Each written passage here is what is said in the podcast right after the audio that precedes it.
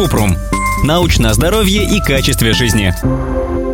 Можно ли очистить сосуды? Повышенный уровень холестерина может привести к развитию атеросклеротических бляшек в кровеносных сосудах. Существует предположение, что с помощью таблеток и капельниц можно полностью растворить бляшки и очистить сосуды. Но это миф. Единственное, что может помочь, это профилактика.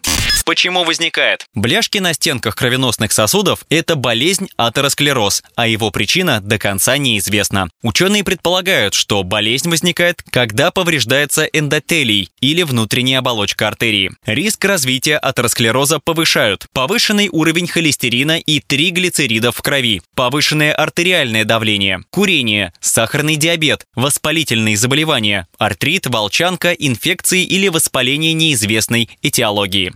Лучший подход – профилактика. Вот меры, которые позволяют контролировать риск развития атеросклероза. Здоровое питание для сердца. Нужно включать в рацион фрукты, овощи, бобы, горох, цельнозерновые, нежирное мясо, птицу без кожи, морепродукты, обезжиренное или нежирное молоко и молочные продукты.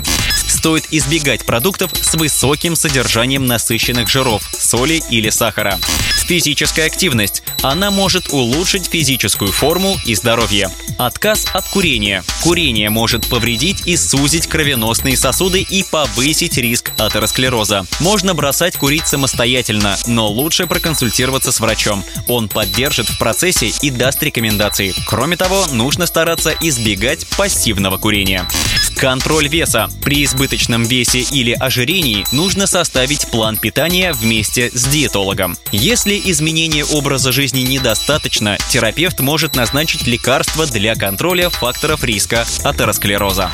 Ссылки на источники в описании подкаста. Подписывайтесь на подкаст Купрум, ставьте звездочки, оставляйте комментарии и заглядывайте на наш сайт kuprum.media. Еще больше проверенной медицины в нашем подкасте без шапки.